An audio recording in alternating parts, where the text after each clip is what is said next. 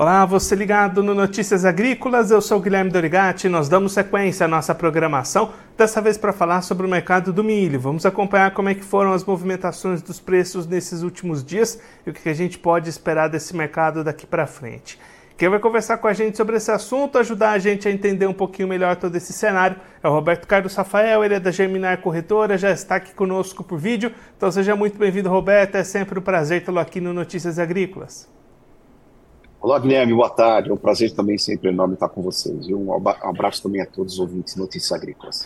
Roberta, a gente terminou 2023 com uma recuperação nos preços do milho aqui no Brasil. Né? Até a primeira semana de 24 também manteve essa tendência positiva, mas nessa semana essa positividade se perdeu. Os preços do milho na B3, por exemplo, vão acumulando entre 8% até 10% de queda nessa semana. O que, que pressionou tanto assim as cotações do milho aqui no Brasil nessa semana?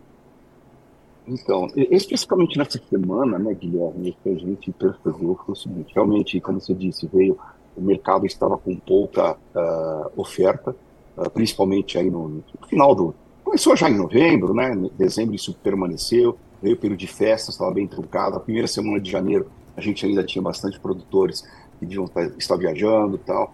E, enfim, mas é, vinha no, mercado em alta, principalmente em função de especulações com relação a, a ao clima, né, de uma forma geral, a, o, as preocupações com soja, o atraso uh, que poderia trazer, iria, vai trazer para a safrinha de milho. Uh, nisso nós tivemos uma expectativa de chuva que, que se concretizou, principalmente nas regiões que estavam faltando chuva no, é, no, no, início do desenvolvimento da lavoura. Uh, mas realmente o mercado foi é, é, surpreendido com uma reviravolta muito grande a partir de segunda-feira. Uh, e, e, eu diria assim, a gente uh, percebeu, e principalmente no mercado de futuros, o mercado ele começou a puxar bem a alta né, no final aí de, de dezembro, comecinho de janeiro, e de repente isso foi revertido em três dias e de uma certa forma no mercado futuro, de uma certa contaminação no mercado físico, mas a gente ainda tem diversas uh, regiões aí do, do, do, país que ainda está truncado, o produtor ainda não cedeu, não está vendendo, né? Mas eu diria que eu acho que veio um pouco, principalmente, nós tivemos aí na sexta-feira, a gente teve o mercado em alta e o indicador Exalco CPEA, que na verdade direciona os contratos no mês de, eh, eh de nos encerramentos do contrato da B3, uh, eh, o contrato de janeiro vai encerrar agora dia 15, né? Então esse indicador na sexta, ele trouxe uma queda que ninguém assim esperava, o mercado físico não era uma realidade que aconteceu. Na segunda-feira novamente, e isso desencadeou um movimento de, de, de quedas, né?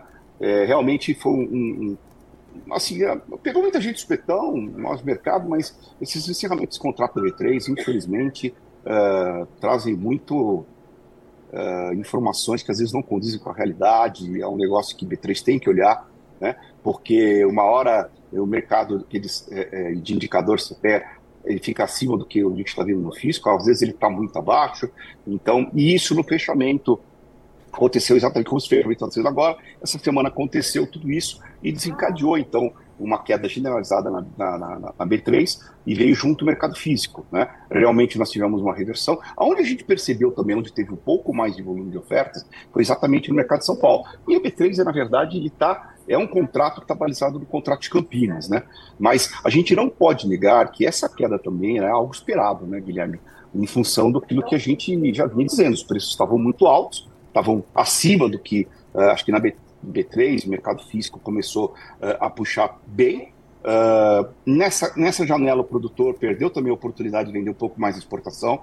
Então, a nossa exportação, que era esperada alguma coisa ao redor de 60 milhões de toneladas, deve ser 54, 55, que é um produto que vai ficar mais, um pouco mais no, no mercado, né? E aí, Roberto, a gente também começa a ver algumas atividades de colheita da safra de verão para o milho aqui no Brasil. Essas atividades também podem ajudar a pressionar um pouquinho esses preços?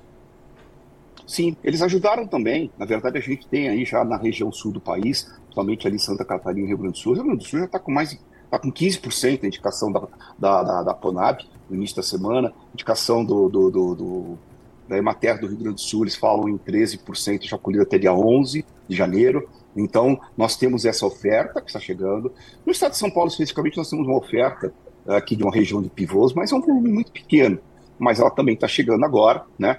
Também isso ajudou. E eu acho que também uma coisa que possa estar acontecendo em alguns locais é exatamente uma abertura, talvez aí de espaço dos produtores, porque a venda da, so da soja, como do milho, está extremamente atrasado, né? Então, provavelmente, nós vamos ver soja no mês de janeiro, fevereiro, que, quiçá até março, com volumes inferiores ao que foram ano passado. Né? Então, isso talvez o produtor já comece a refletir, isso vai, vai ficar nos seus estoques e talvez isso já tenha alguma antecipação. Mas não foi grande o movimento para abertura do espaço que a gente ficou agora. Talvez uma, uma, uma, uma, preparação, tá? Mas a questão uh, uh, colheita também ajudou, tá, Guilherme?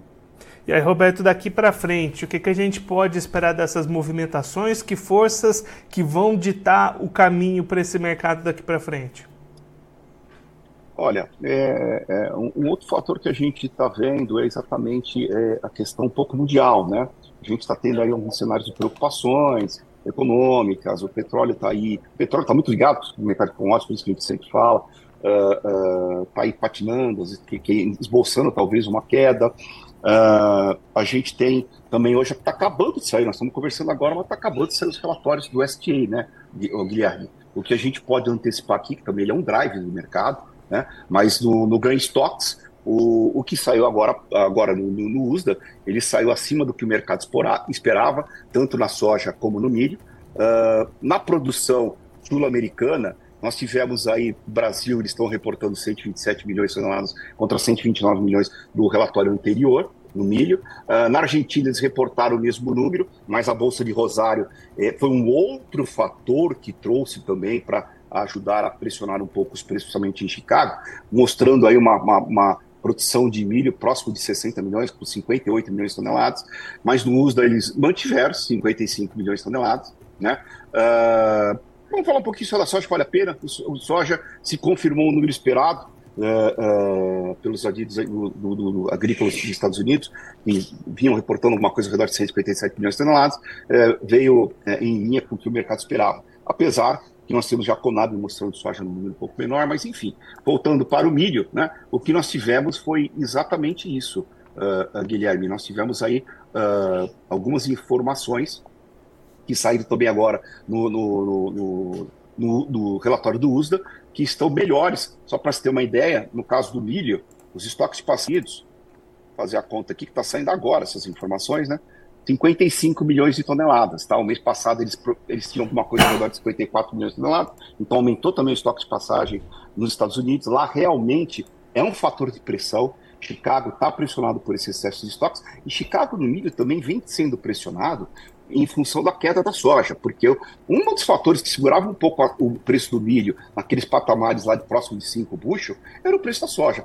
A soja veio para baixo, o milho veio para baixo também. Então, é, o que nós vamos ter que ficar atento agora é que também a gente vai ter agora a, a proximidade da colheita da soja, existe uma prioridade para a colheita da soja, né? Então, o milho praticamente que vai rodar no mercado é um pouco do milho da safrinha, e mais a região sul nós temos realmente o avanço da colheita, e em fevereiro, uh, uh, março, a gente tem uma prioridade na soja, mas vai entrando um pouco da safra de verão também, uh, ao longo desse tempo, né? Então, eu acho que os drivers são esses, né? É, o Guilherme está me perguntando, relatórios lá de fora mostrando que existe realmente é, um, um, aumento de estoque, soja também teve aumento de estoques agora, então Chicago está caindo aí 12 pontos no milho, 2,5% uh, nesse momento, em função do relatório que veio baixista uh, lá dos Estados Unidos. Por outro lado, também a gente tem o nosso dólar, né? O dólar também, hoje, ele tá, tem, tem, tem trabalhado aí abaixo de cinco reais, hoje não, ao longo desses últimos dias, né? E esse é um fator também que a gente tem que ficar atento, porque se os Estados Unidos começar a, a diminuir a taxa de juros, provavelmente vai ser beneficiado o real por aqui. Então nós podemos ter uma valorização do dólar também. Então, Roberto, aqueles... Desculpa, uma desvalorização do dólar, uma valorização do real. Aquele cenário que a gente estava esperando para 2024, com preços melhores para o produtor aqui no Brasil, ainda se mantém ou começa a ficar em risco essa recuperação de preços? Eu acho que esses preços melhores, eu acho que a gente tinha uma posição aí que a gente falava que o mercado do ano que vem, é, mesmo que nós tenhamos uma. No ano passado a gente vinha falando isso, em outras reuniões, em outras entrevistas, pode liberar aqui meu celular, é, é, é, o cenário de estoques de milho era bem alto. Aqui no Brasil, mesmo com um cenário de redução de safrinha, né, e onde a gente está falando aí que a produção uh, vai vir aí talvez abaixo na safra de verão e safrinha, números que seriam ao redor de 120 milhões de toneladas, um pouco abaixo, ou USDA, já tá, tem, tem informações de mercado um pouco maior, algumas consultorias também dizem isso.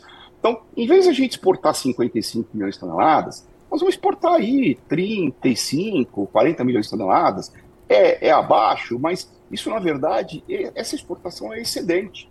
Então, os preços só se revertem quando a gente começa a subir a partir da paridade de é, é exportação, ou quando existe alguma preocupação né, com uma eventual uh, retração, uma eventual necessidade de importação, aí ele começa a se deslocar. Como a paridade de exportação vai estar baseada o que a gente vê no cenário externo e que não é muito favorável nesse momento, a gente, uh, Chicago aí falando em 4,50 e 4,46, o, o bucho, né, já abaixo de 4,50, uh, uh, aliado a um dólar que uh, pode se desvalorizar uh, em função da, da, da, da, retração da taxa de juros americana, então a gente pode ter um cenário que vai. Não, não mudou em nada do, daquilo que nós falamos na última entrevista, tá, Guilherme? Ele vai se basear com paridade de exportação, mesmo que a gente tenha uma produção menor. Não mudou em nada por enquanto. Tá? Então, é, o cenário de preço melhor, uh, uh, eu acho que ele pode, na verdade, ter até uma certa. Uh, tenhamos ainda um, um, um preço, talvez aí nesses patamares ou um pouco abaixo, não chegando ao nível de preço que foi no ano de 2023, quando nós tivemos aquele cenário de super oferta, né? É, mas vamos ter agora também uma safra de verão menor, os estoques de passagem. É, é, de, também é um outro fator que eu preciso pontuar, tá, uh, uh, Guilherme? O estoque de passagem nosso, precisa ver, primeiro, isso é, é uma pergunta do milhão, né? Que, qual realmente o número que nós vamos ter de estoque de passagem esse ano? Se você for pelos números da Conab, vai ser apertado. Mas os números das consultorias, tal, que dos analistas de mercado, eles são maiores. Esses, esse, nesse cenário, nós vamos ter uma possibilidade de chegar até essa fria, mas é, é, de uma forma mais suave. Mas uh, mesmo assim, a gente não vai ter aquele excedente que tem quando você tem uma safrinha, tem uma robustez de produção, um volume muito grande no mercado, tá? Mas, respondendo a sua pergunta, tudo vai depender do que vai dar em Chicago e também, evidentemente, do desenvolvimento uh, da, nossa, uh, da nossa safrinha esse ano, né, Guilherme? Roberto, muito obrigado pela sua participação para ajudar a gente a entender um pouquinho melhor essas movimentações do mercado. Se você quiser deixar mais algum recado, destacar mais algum ponto, pode ficar à vontade. Não, eu acho que é sempre aquela pontuação quando o produtor está vendo alguma coisa é, que possa estar acima dos seus custos de produção e tem que travando. Até na última entrevista que nós fizemos, nós falamos que é, isso, se eu não me engano, era novembro, eu já falava que mais um pouco os preços estavam próximos à idade de importação e não fazia nenhum sentido. Os preços na B3 chegaram a bater preços até de paridade de importação, um pouco abaixo, tá? Então o produtor não pode desperdiçar esses momentos, às vezes, não ficar, às vezes, numa espe especulação uh, em função de um cenário que ainda está por acontecer, né? Eu acho que a gente vai ter uma safrinha aí boa. Então, o que eu acho que a gente tem que frisar sempre, né, Guilherme? É, o produtor tem que ver essa questão custo e, e, e margem que ele está tá encontrando em alguns mercados e vai se posicionando, seja no físico, seja no mercado futuro. Roberto, mais uma vez, muito obrigado. A gente deixa aqui o convite para você voltar mais vezes, a gente seguir acompanhando essas movimentações do mercado do milho. Um abraço, até a próxima. Abraço, obrigado a você, obrigado a todos os amigos do Notícia Agrícola. Esse o Roberto Carlos Rafael da Gemini Corretora conversou com a gente para mostrar como é que estão as movimentações do mercado do milho, mercado do milho negativo nas suas movimentações nessa semana.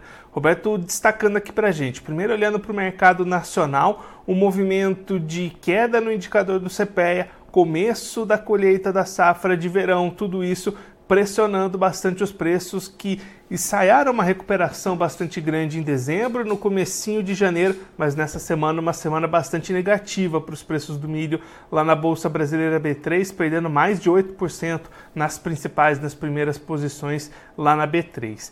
Em Chicago, também negativa para o milho, Roberto destacando, agora há pouco saíram os números do USDA aumentando os estoques mundiais de milho, isso já refletiu, a Bolsa de Chicago está caindo bastante nesse momento e isso também influencia aqui no mercado brasileiro. Roberto até destacando que o que vai definir os preços no Brasil em 2024 vai ser a paridade de exportação e diante de um cenário de queda de Chicago, possibilidade de queda do dólar ante ao real, as perspectivas não são muito positivas para os preços do milho aqui no Brasil não, mas de qualquer jeito, Roberto Carlos Rafael espera preços melhores do que os apresentados em 2023 para o produtor brasileiro. Agora, antes da gente encerrar, vamos verificar como é estão as cotações do milho na, nas bolsas neste momento. Começando pela Bolsa de Chicago, você vai ver aí na tela as quedas que o Roberto destacou aqui para a gente depois das divulgações dos novos números do uso do Departamento de Agricultura dos Estados Unidos. Contrato março 24, valendo 4 dólares e 48 centos o bushel, perda de 9,50 pontos. Maio 24, vale 4 dólares e 60 centos o bushel, perda de 9,50 pontos. Julho 24 vale 4 dólares e 70 centos o bushel, perda de 9 pontos, e o setembro 24 é cotado a 4 dólares e 75 centos o bushel, perda de 7,75 pontos. Agora a bolsa brasileira, a B3 também com movimentações bastante negativas, o Roberto explicou aqui para a gente também. Janeiro 24, valendo R$ 68,07 a saca, queda de 1,13%. Março 24, R$ 69,42 a saca, perda de 2,50 pontos. O maio 24 vale R$ 67,92 a saca, perda de 1,79%.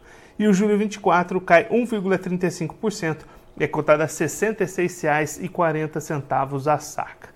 Agora eu vou ficando por aqui, mas a nossa programação volta daqui a pouquinho. Notícias agrícolas, informação agro-relevante e conectada.